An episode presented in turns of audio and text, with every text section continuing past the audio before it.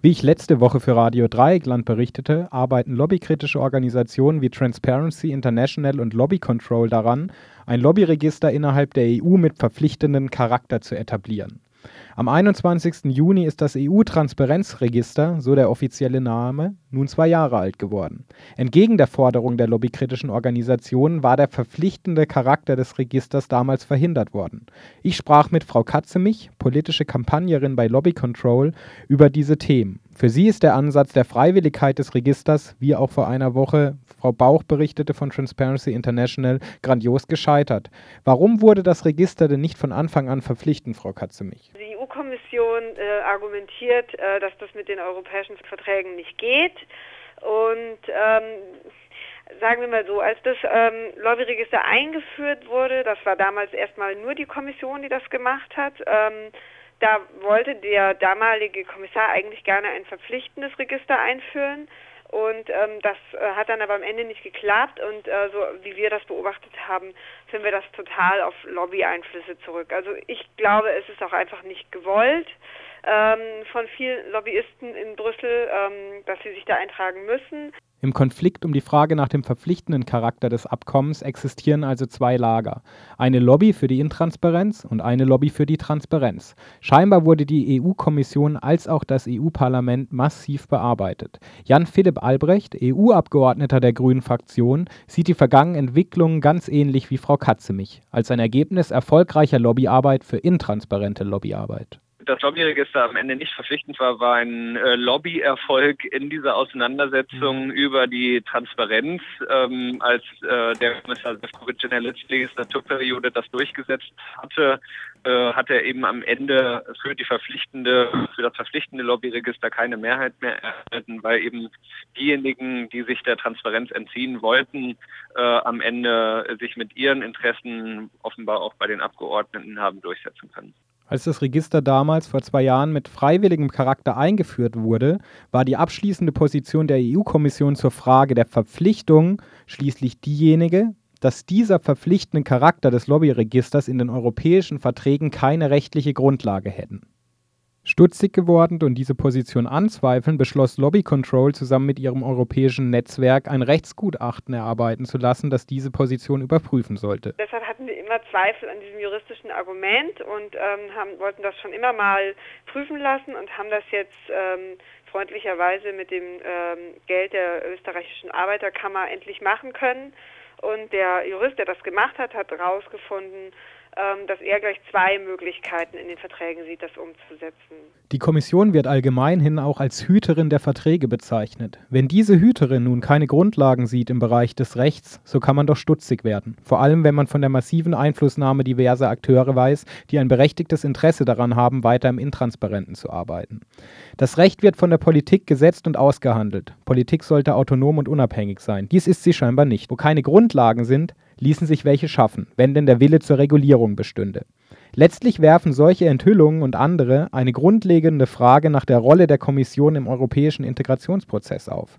So manches scheint dafür zu sprechen, dass sie massiv für ein Europa des Marktes arbeitet, bei dessen Durchsetzung die politischen Grundrechte und die Verpflichtung des demokratischen Staates auf die Frage des Allgemeinwohls sehr oft das Nachsehen haben. Wir kritisieren schon, dass die EU-Kommission ähm, sehr, sehr, sehr stark mit der Wirtschaft, gerade mit den großen Unternehmen kooperiert und andere Interessen dabei oft unter die Räder kommen. Also dass diese Interessen, ähm, ähm, wie Sie schon gesagt haben, es ist ein großes Marktvorhaben und die Interessen ähm, der Unternehmen, gerade der Großunternehmen, die werden als allererstes und am allerstärksten gehört. Das ist einfach so.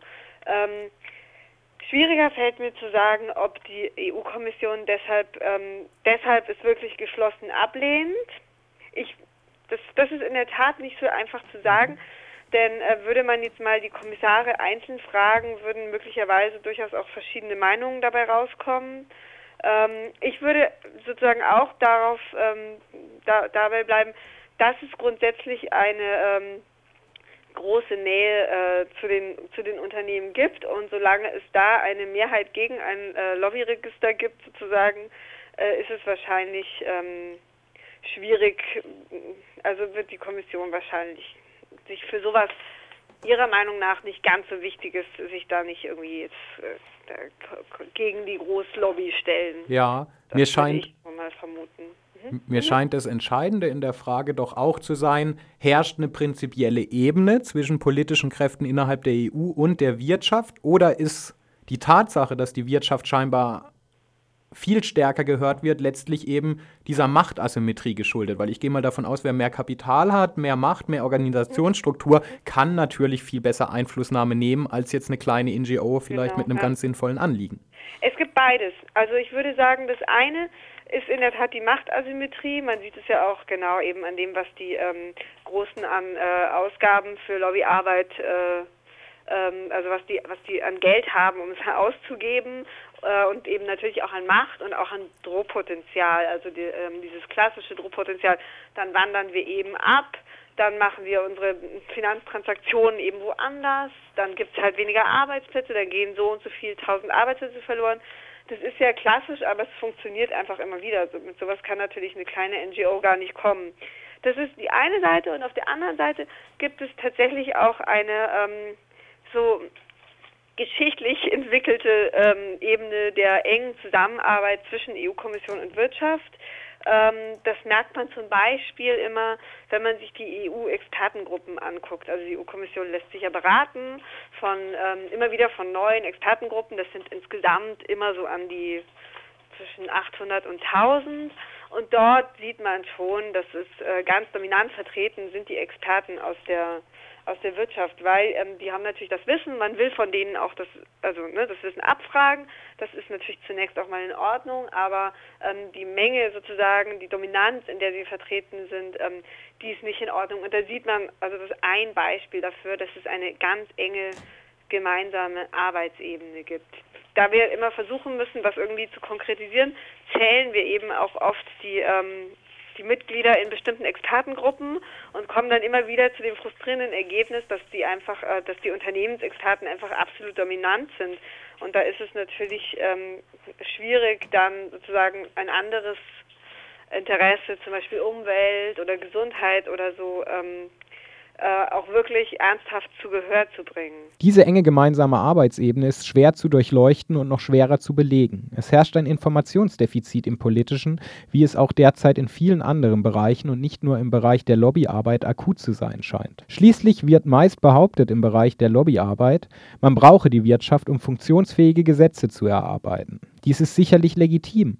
Doch welche Stellung erhält die Funktion des Profits? Wann handelt es sich um eine wirkliche funktionsbezogene Beratung und wann geht es darum, illegitime Interessen durchzusetzen. Wie die, Lobbyprax wie die Lobbypraxen des Zigarettenherstellers Philip Morris zeigen, lässt sich daran durchaus in Abrede stellen, dass es immer nur um funktionsbezogene Beratung geht und nicht einfach nur darum, den eigenen Profit zu wahren. Schließlich lässt sich schwer behaupten, bei der Frage um Abschreckbilder auf Zigarettenpackungen ginge es um Funktionen jenseits des Profits. Es geht hier darum, weiterhin viel Zigaretten verkaufen zu können. Das ist ein gutes Beispiel dafür. Ähm, und da gibt es noch viele andere, wie zum Beispiel die damals die Lebensmittelampel war ein schönes Beispiel oder der CO2-Ausstoß bei Autos.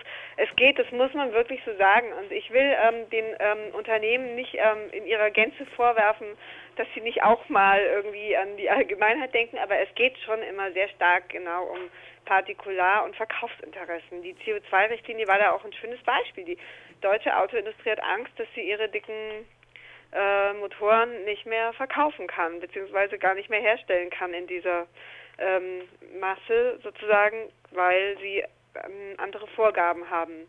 Und gegen diese Partikularinteressen anzukommen, ist aber wirklich sehr schwierig. Mit George Orwells Animal Farm gesprochen, wir sind alle gleich, aber manche sind gleicher. Der Theorie nach sind wir alle die Autoren der Gesetze und die Politik in Demokratien sorgt sich um das Allgemeinwohl. Unsere Repräsentanten wahren unseren Einfluss, doch es ist, wie es ist und es bleibt, wie es war. Das System der Repräsentativität steckt tief in der Krise. Gerade in der EU, ähm, wo die Unternehmen so gut und stark vertreten sind, sind tatsächlich, also ich, ich nehme das wirklich so wahr, die Autoren, die äh, hinter Richtlinien sind wirklich oft ähm, ähm, die Industrie und ähm, die Interessen der Öffentlichkeit haben da sehr oft das Nachsehen. Das gilt nicht immer, aber sehr oft. Das Allgemeinwohl hat das Nachsehen. Das könnte auch an den Herrschenden selbst liegen. Meist kritisiert man den Drehtüreffekt im politischen Geschäft. Gemeint ist der nahtlose Wechsel von Politikern in die freie Wirtschaft. Doch eine beständige Entwicklung, die kaum beleuchtet wird, ist der Wechsel von Unternehmern und Finanziers in die Politik.